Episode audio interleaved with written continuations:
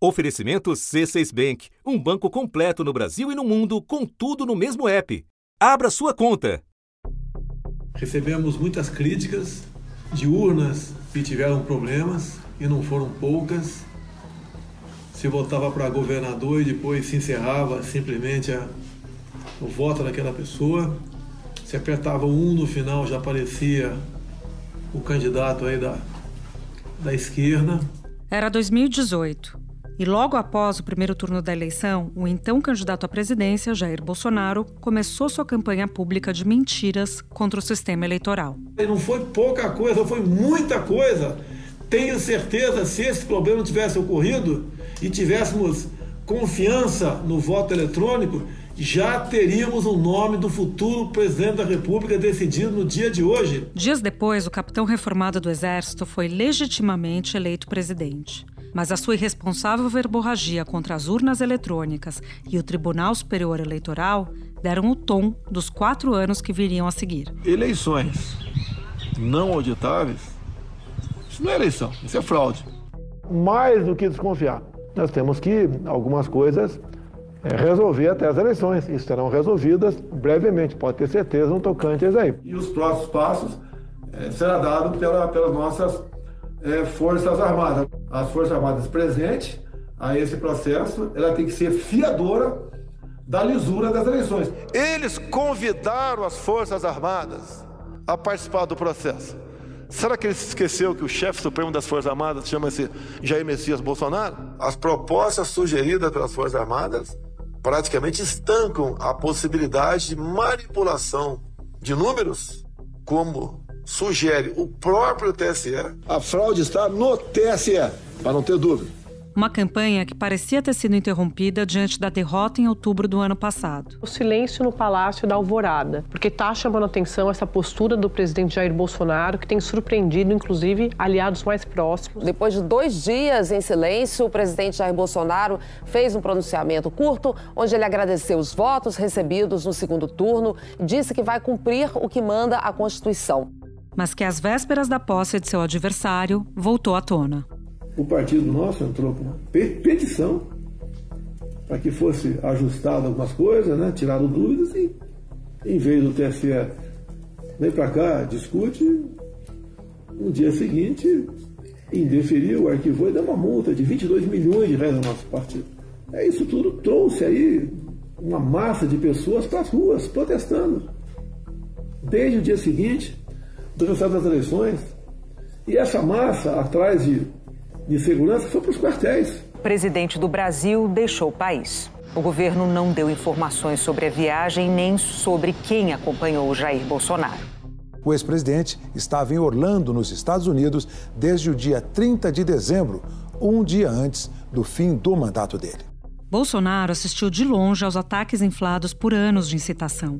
Dois dias depois do 8 de janeiro, enquanto instituições se uniam, o agora ex-presidente fez um novo ataque às urnas e ao processo eleitoral. No dia 10 de janeiro, Bolsonaro fez uma postagem em rede social contestando o resultado das eleições. E isso pode ser caracterizado como incitação ao crime. Para o MPF, a mensagem de Bolsonaro teria o poder de instigar novos atos contra os poderes da República. É por esta manifestação que o ex-presidente foi incluído no inquérito do STF que apura quem foram os mentores intelectuais da tentativa de golpe. Quanto mais tarde você acorda, mais difícil é a missão. Não é eu autorizo, não. Toma. O que eu posso fazer pela minha pátria? Isso aí. Dou a minha vida pela minha pátria. Eu também!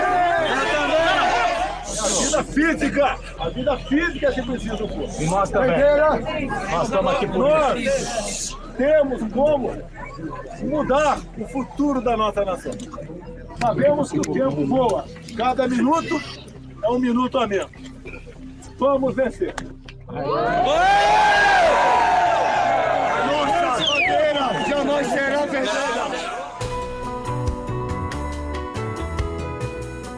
Da redação do G1, eu sou Júlia do Alibe e o assunto hoje é Bolsonaro e o 8 de janeiro. Quais são as estratégias da defesa para o depoimento à Polícia Federal e os rastros que ligam o ex-presidente aos ataques às sedes dos três poderes? Minhas convidadas neste episódio são duas jornalistas.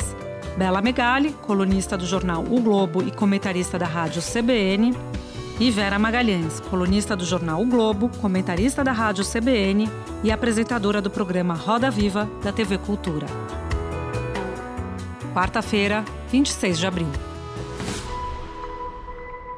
Bela, você pode começar explicando para gente qual o objetivo da Polícia Federal ao interrogar Bolsonaro nesta quarta-feira e quais temas devem ser levantados pelos investigadores?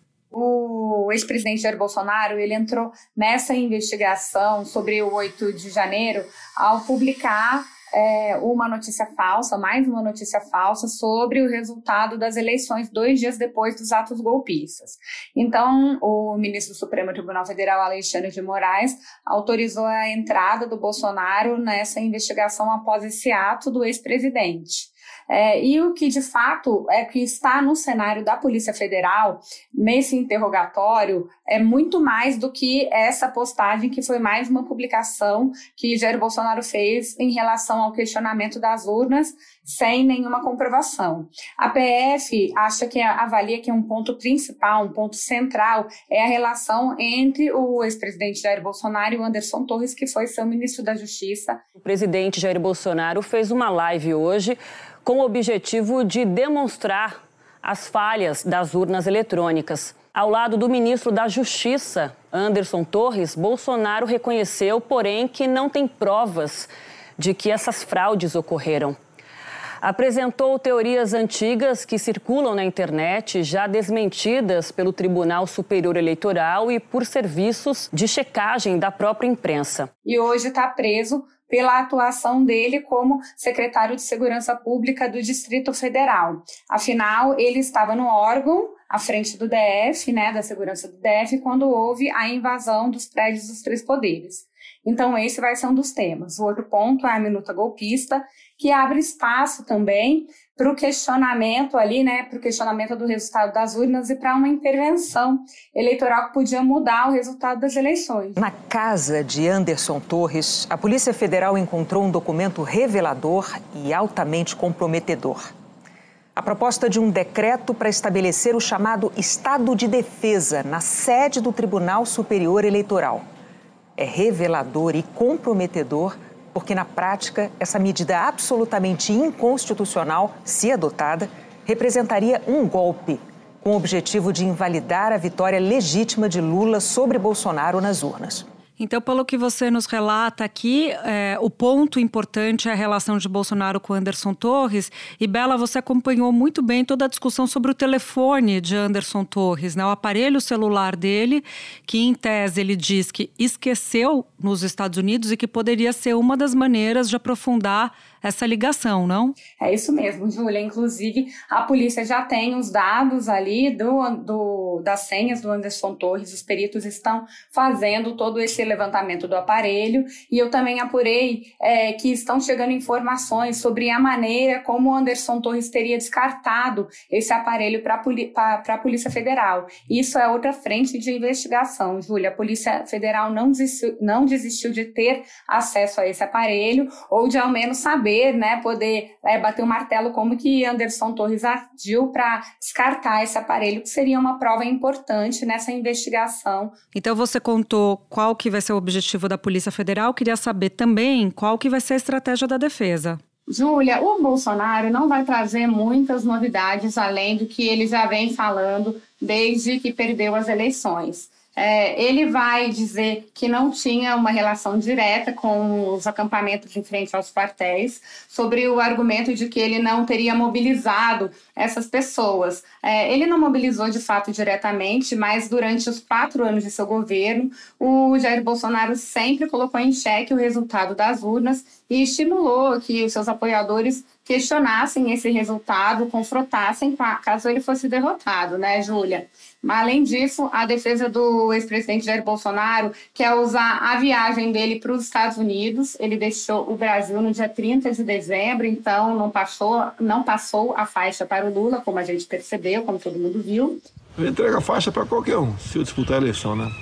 Se eu disputar, eu entrego a faixa para qualquer um. Uma, uma eleição é limpa.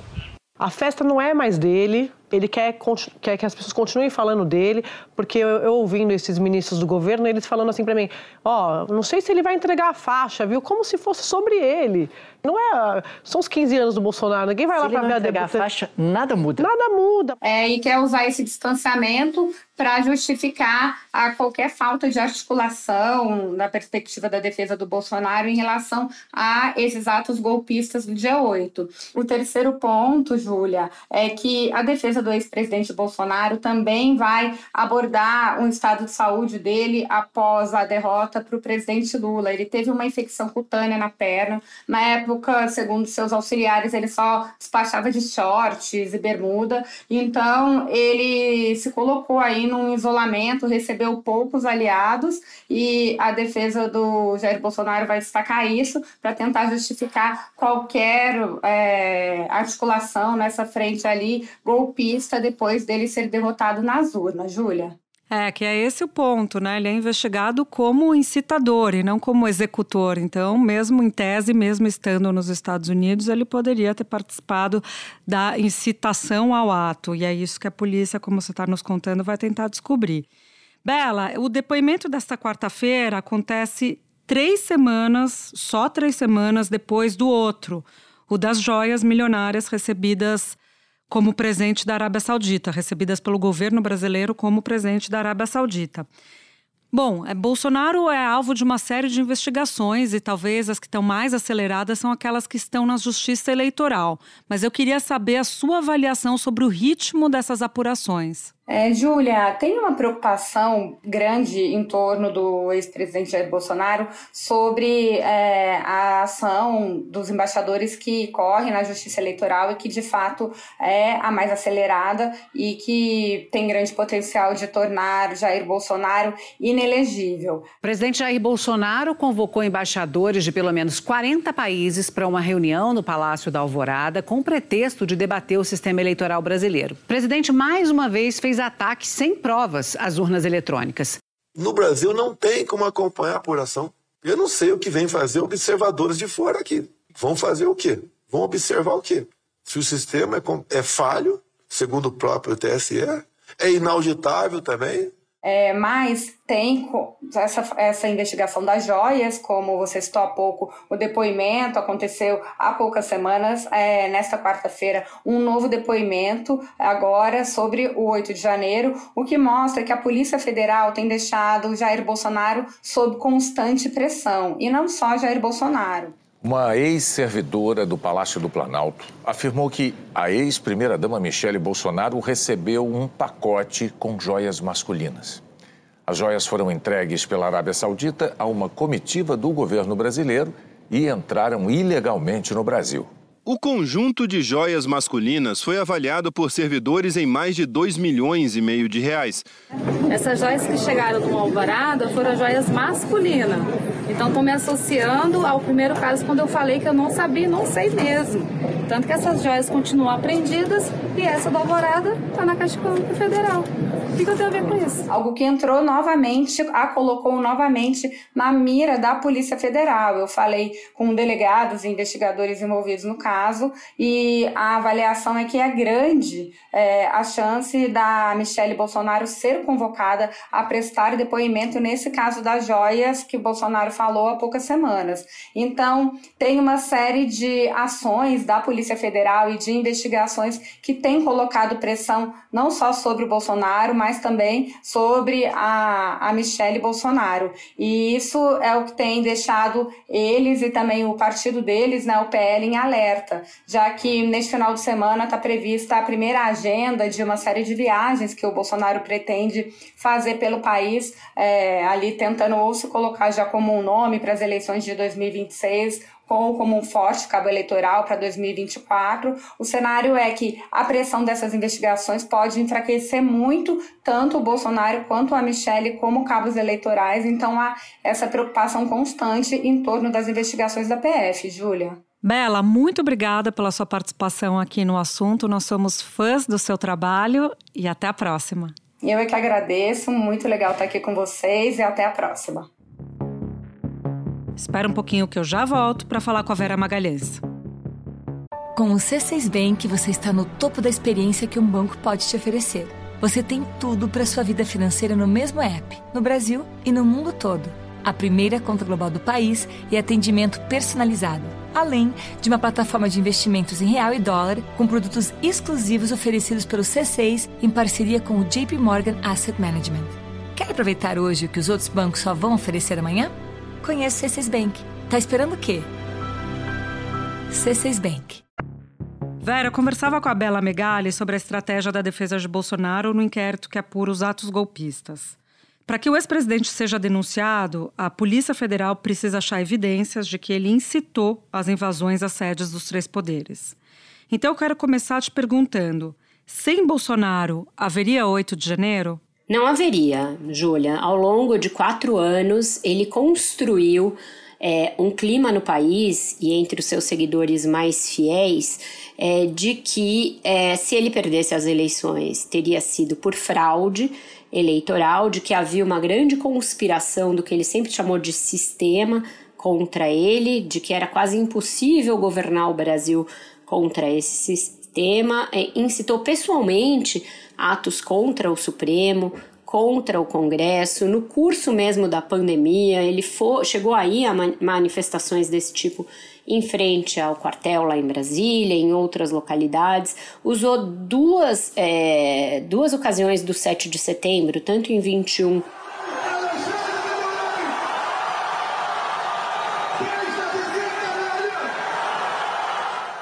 quanto em 22 para fazer pregações contra o Supremo, chegou a dizer que não cumpriria mais ordens é, vindas do ministro Alexandre de Moraes, fez aquela mobilização é, no palácio em que ele reuniu embaixadores e que provavelmente vai ensejar a perda dos seus direitos políticos pela justiça eleitoral. Então, tudo isso construiu um clima para que os seus seguidores mais fanatizados não aceitassem o resultado da eleição. O passo seguinte foi eles se aquartelarem, se é, concentrarem em acampamentos em frente a quartéis com uma certa complacência por parte das Forças Armadas e um incentivo direto de Bolsonaro de que aquelas manifestações eram pacíficas e eram legítimas. Então, o que houve pelo Brasil foi uma manifestação do povo, que não tinha liderança, não tinha ninguém coordenando, já eu sou líder desse movimento. E esse povo, essa massa que foi para os quartéis, né, foram falar o que lá? Socorro, queremos transparência, queremos liberdade, respeito à Constituição. Queremos um país onde nós possamos nos orgulhar deles. Não queremos a volta ao passado. Algo de errado nisso? Eu acho que nada disso consegue construir um elemento de prova da participação direta do presidente, mas tem dois momentos é, que eu acho que podem ser levados em conta nesse inquérito. Um é a primeira declaração dele, logo após é, reconhecer a derrota, a primeira vez em que ele falou sobre isso, que foi cerca de 45 horas depois do segundo turno, em que ele é, de novo insinua que as eleições não foram legítimas, que elas não foram lícitas. Os atuais movimentos populares são fruto de indignação e sentimento de injustiça de como se deu o processo eleitoral. E depois, é, para mim, a pior, é, pior manifestação dele se dá em dezembro, um pouco antes da diplomação do Lula, em que ele vai para frente do Palácio do, da Alvorada, lá no cercadinho, e aí fala em termos, a meu ver, muito próximos ao que aconteceu. E hoje estão vivendo um momento crucial, uma encruzilhada, um destino que o povo tem que tomar. Quem decide o meu futuro, para onde eu vou, são vocês. Quem decide para onde vai as Forças Armadas são vocês. Quem decide para onde vai a Câmara, o Senado, são vocês. Se Deus quiser, tudo dará certo no momento oportuno. Amém. Então, essa é uma fala de incitação, a meu ver, que essa sim pode ensejar alguma tentativa de responsabilização do presidente, bem como atos do governo. Por exemplo, aquelas é, blitz realizadas no dia do segundo turno e agora se sabe, em consonância com um relatório produzido no Ministério da Justiça mostrando os lugares onde o Lula foi mais votado. O ex-ministro da Justiça de Jair Bolsonaro, Anderson Torres, tentou pessoalmente pressionar a Polícia Federal lá na Bahia na eleição do ano passado. Torres foi ao estado às vésperas do segundo turno para pedir que a PF na Bahia trabalhasse de forma conjunta com a Polícia Rodoviária Federal para interferir no fluxo de eleitores na região. Então, aí sim você tem declarações ou ações de governo que mostram uma tentativa de se construir é, um ambiente para não reconhecer o resultado da eleição. Ao que tudo indica, a estratégia da defesa vai ser dizer: olha, ele estava na Flórida, ele não tem nada a ver com isso. Mas você levanta um ponto importante que é o fato dele ser investigado como incitador e não como executor. Exato. Nos Estados Unidos a gente viu isso também nos processos pós-Capitólio, né? Na comissão do Congresso que investigou o crime é, de invasão ali do Capitólio, que resultou inclusive em mortes, é, você teve essa discussão dos termos, né? O que era conspiração sediciosa, o que era insurreição, e eu acho que a gente vai vivenciar esse momento também no Brasil, tanto na CPI quanto nos julgamentos, nos julgamentos que vão acontecer no Supremo. Então, tem os executores, tem os incitadores, tem os financiadores. É, eu acho que toda tentativa vai ser de vincular não só o presidente, mas ah, também ministros do seu governo a esse grupo dos incitadores ou dos conspiradores né, contra a democracia. É, se isso vai ter respaldo na legislação brasileira, né, né, no Código Civil e na legislação criminal, ou mesmo na lei de terrorismo, vai ser um amplo debate e a gente vai gastar anos, provavelmente, tratando desse tema. Vera, quero fazer um paralelo então com os Estados Unidos, já que você mencionou. Alguns analistas avaliam que Trump se fortalece por estar na mira da justiça. E por aqui, Vera, na sua avaliação, Bolsonaro ganha ou perde com as investigações em seu encalço? Júlia, isso pode acontecer, ainda mais num momento em que a política suscita tantas paixões e paixões muitas vezes irracionais, como está acontecendo no Brasil. Basta ver o fato meio distópico de que há pessoas defendendo realmente que é possível inverter a narrativa do 8 de janeiro e tornar o governo de vítima a culpado e o bolsonarismo de culpado a vítima. Então, o grau de dissonância cognitiva na sociedade brasileira é muito grande e ele não se dissipou depois da eleição e nem depois das cenas bárbaras que a gente assistiu em 8 de janeiro. O próprio Ciro Nogueira, que é hoje um oposicionista empedernido e se diz mais apaixonado pelo Bolsonaro que os próprios filhos, falou isso no Roda Viva. Falou: olha, não façam isso, porque aí vocês vão criar uma força invencível na oposição e qualquer um para quem ele apontar o dedo vai ser eleito. Pode acontecer? Pode. Porém, é, você terá tirado do processo eleitoral alguém que notadamente trabalhou contra a democracia. E, independentemente do sentimento de comoção que se gere, as instituições precisam depurar a vida política daqueles que usam a democracia para conspurcá-la por dentro. É um, um, encontro de contas que o Brasil vai ter de fazer é, a despeito da possibilidade real que existe de acabar vitimizando o Bolsonaro, por exemplo.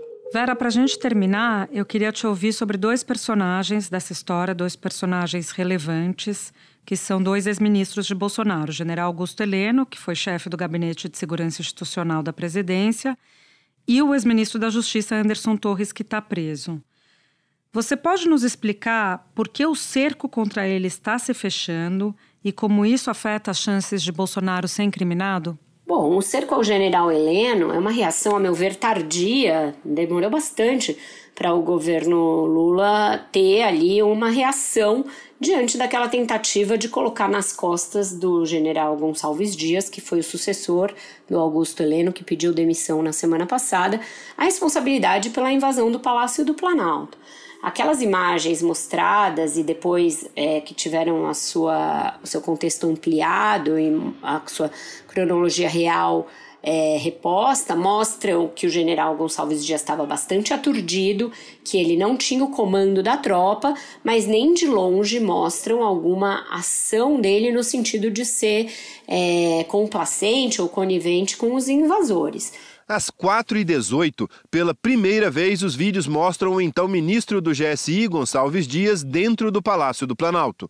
Uma câmera mostra a porta do elevador abrindo no terceiro andar e G. Dias, como é conhecido, dentro falando ao celular. Ao ver os invasores, o então ministro aperta um botão e a porta fecha e ele desce de volta ao térreo. Diferentemente de outros servidores militares que estavam no palácio e que é, demonstram ali até algum tipo de intimidade é, com os invasores, de simpatia com os invasores. Às 3h58, o major do Exército José Eduardo Natali de Paula Pereira, do GSI, aparece pela primeira vez nas imagens. Ele está no terceiro andar, próximo ao gabinete do presidente da República. Ele conversa, cumprimenta e dá água para os vândalos. Natali volta, tira algumas pessoas e fecha a porta. Um manifestante pega um extintor de incêndio na frente de Natália e vai embora. Ele vai na mesma direção. Essas pessoas não respondiam ao general G. Dias. Fica muito clara uma falta de comando ali dele é, em relação àqueles poucos servidores que estavam no comando. Então, toda essa cadeia de comando do general Heleno, ela vai vir à tona na CPI e também nos inquéritos que correm é, na Polícia Federal tem uma, uma série de documentos que foram obtidos pela agência pública com base na, na Lei de Acesso à Informação, que mostram visitas ao GSI de pessoas muito próximas aos acampamentos golpistas que estavam no, no quartel-general lá do Exército em Brasília. Dezenas de milhares de pessoas acampadas uh, em frente a quartéis no Brasil inteiro, sendo muitas dessas pessoas familiares de militares da reserva ou da ativa. É, são, são atos subversivos, é, porque são atos que pedem um golpe, pedindo para os soldados saírem dos quartéis e agirem contra a Constituição. E desde a transição já eram evidentes é, os sinais de desconfiança do governo eleito com o GSI como sendo uma célula bolsonarista incrustada ali no palácio. Tanto que o Lula é, descartou a presença de agentes do GSI na sua segurança pessoal e no gabinete de transição. Então, tudo isso mostra que havia ali um aparelhamento político muito forte e isso certamente vai ser mais bem investigado agora. Tanto que quem tentou inverter a narrativa começa a pôr as barbas de molho e a temer por isso. Quanto ao Anderson Torres, é um fio desencapado há bastante tempo. Ele está preso, é, as tentativas de relaxamento da sua prisão fracassaram todas. Ele dá sinais de instabilidade emocional e psicológica, a ponto de os bolsonaristas se preocuparem com a possibilidade dele mudar os seus depoimentos, envolver o presidente de alguma maneira, seja por meio de uma delação premiada ou de um depoimento. Polícia Federal adiou o depoimento do ex-ministro da Justiça e Segurança Pública, Anderson Torres. A PF atendeu a um pedido da defesa dele, que alegou que o ex-ministro teve uma piora no estado emocional depois de ter o pedido de revogação de prisão negado. E aí, esse é um fio que requer mais cuidado, porque não é um general treinado no Haiti, como o general Heleno, de casca grossa ali, é alguém que dá sinais de ser bem mais suscetível à pressão. Vera, muito bom poder te ouvir. Agradeço demais sua presença aqui no assunto e até a próxima. Até a próxima, Júlia. Muito obrigada. É sempre um prazer estar no assunto com vocês. Um dos áudios que você ouviu neste episódio é da Jovem Pan. Este foi o assunto podcast diário disponível no G1, no Globoplay, no YouTube ou na sua plataforma de áudio preferida. Vale a pena seguir o podcast na Amazon ou no Spotify, assinar no Apple Podcasts, se inscrever no Google Podcasts, no Castbox ou no YouTube e favoritar na Deezer. Assim você recebe uma notificação sempre que tiver um novo episódio. Comigo na equipe do assunto estão Mônica Mariotti, Amanda Polato, Tiago Aguiar, Gabriel de Campos, Luiz Felipe Silva, Thiago Kazuroski, Etos Kleiter e Nayara Fernandes. Neste episódio colaborou também Juliane Moretti. Eu sou Júlia do Alibe e fico por aqui. Até o próximo assunto.